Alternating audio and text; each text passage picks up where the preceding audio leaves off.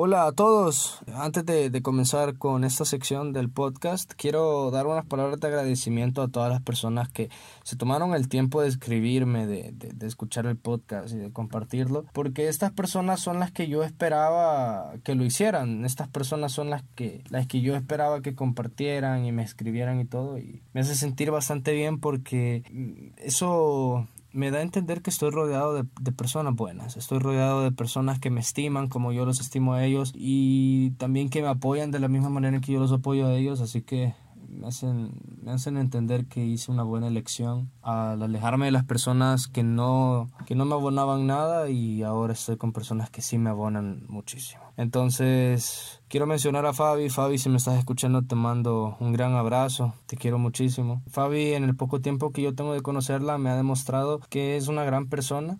Y yo no he estado pasando por unos buenos momentos, he estado pasando por unas, unas situaciones un poco malas y necesitaba leer o necesitaba escuchar algunas palabras y Fabi escribió en su Twitter lo que ella había entendido del podcast, lo que yo significaba para ella y me llegó como anillo el dedo. Y quería agradecerle, al menos por acá, no como quisiera hacerlo en persona, pero lo voy a hacer desde aquí. Así que muchas gracias Fabi y de nuevo muchas gracias a todas las personas que se tomaron el tiempo de escribirme.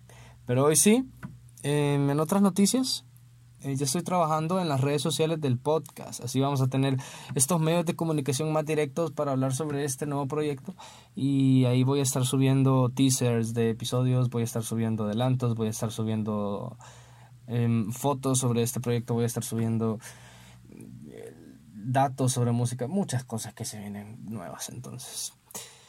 Estoy bastante feliz con lo que vamos a lograr. Y hoy sí, entrando de lleno al episodio, quiero comentarles en esta sección llamada Sensaciones Musicales que vamos a tener invitados. Nixon de Nixon, si me estás escuchando, te mando un saludo. Nixon va a ser, si, no es el primero, uno de los primeros dentro de esta sección porque me gusta mucho cómo él se desenvuelve y con las cosas que él siente cómo las expresa. Entonces me gustaría conocer esa, esa parte de él, de la música, porque es un tema que a mí me gusta mucho hablar.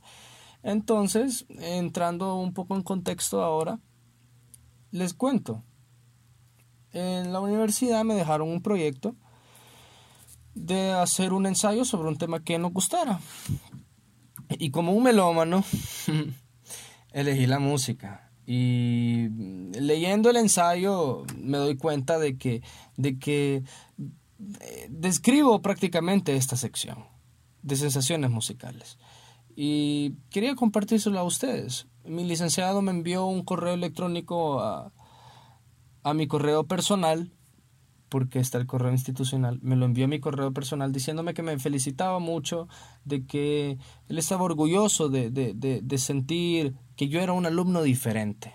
Entonces, que él se había tomado el tiempo de leer varias veces mi ensayo y que le había gustado mucho como yo había planteado mi idea en, en el ensayo. Así que, bueno, recito.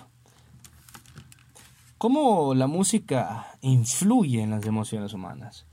Bueno, es un tema que en lo personal me gusta hablar, ya que yo practico mucho la meloterapia, que es el método de curación mediante la música. Fuera de los contextos individuales de la realidad de cada persona, les hablaré sobre cómo este método me funcionó a mí y cómo he percibido cambios en mis sentimientos causados por la música y sus maneras de representar las vibras que nos ayudan o dificultan en nuestro desarrollo. Esto de las vibras es algo bastante importante. ¿Por qué? Porque depende de las vibras que nosotros irradiemos, así van a ser las vibras que percibimos. Porque todos los, vos que me estás escuchando, todo lo que está alrededor tuyo vibra. Así como todo lo que está a mi alrededor ahorita vibra. Entonces, todas estas vibraciones que nosotros captamos de estas cosas van a depender de las vibraciones que nosotros irradiemos. Pero, asimismo, muchas personas subestiman los receptores auditivos y cómo estos nos hacen actuar o pensar algo que nos condiciona a comportarnos de una manera específica. Es decir, nosotros nos comportamos de la manera que lo hacemos por los pensamientos o recuerdos causados por sonidos que hemos escuchado antes de asimilar la información y luego actuar de manera correcta o no correcta basados en la información que acabamos de decodificar. Pero entonces, ¿qué tiene que ver la música en todo esto? ¿Qué hace la música en nosotros como para ayudarnos en algo?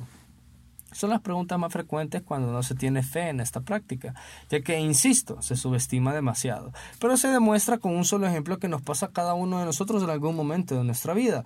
¿Qué pasa cuando nos encontramos tristes?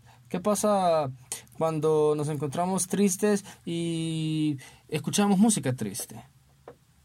¿Nos ponemos felices o nos deprimimos más? Aunque no lo crean, nos hace bien. ¿Pero por qué? Porque el cerebro, al estar en este estado de emociones negativas, necesita expresar y descargar este veneno emocional, el, así le llamo yo, ah, ya que son emociones negativas, aunque también necesarias, necesita descargar este veneno emocional de alguna manera. Y al escuchar esta música y cantarla y cantarla así como la sentimos cuando estamos tristes y escuchamos ahí música deprimida, panda, no, no, tampoco. y escuchar música y cantarla, descargamos con eso las emociones depresivas que sentimos en ese momento, causando un bienestar emocional luego de haber escuchado ese tipo de música. ¿Por qué? Porque nosotros descargamos las vibras que nosotros irradiamos mediante los sonidos y las vibras que irradian los sonidos de la música. Pero no solo pasa con la música triste, también pasa con muchos más géneros musicales. La música clásica nos hace entrar en un estado de calma y atención con los sonidos afinados y detallados en conjunto. No sé si ustedes escuchan los conciertos o recitales de música clásica pero si ustedes se quieren enfocar en el sonido de la trompeta, se, le, ponen coco a la trompeta y solo van a escuchar el sonido de la trompeta.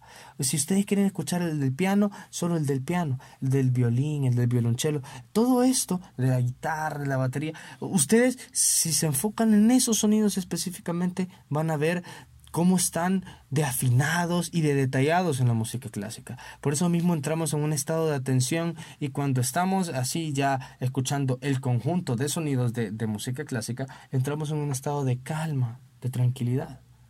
Y, caso contrario, la música rock se recomienda escuchar cuando estamos molestos o muy enojados por los sonidos pesados del género.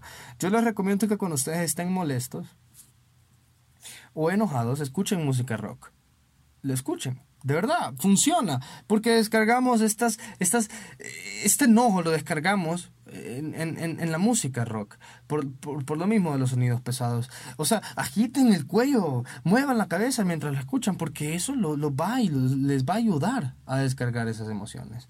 La música electrónica también de festivales se usa para meditar o para alcanzar, eh, ¿cómo les explico? Para alcanzar niveles más allá de la percepción por los sonidos en 3D y el tempo de la canción. Pero esto de sonidos en 3D y el tempo ya ya es un poco más de producción musical, así que no vamos a hablar mucho sobre eso.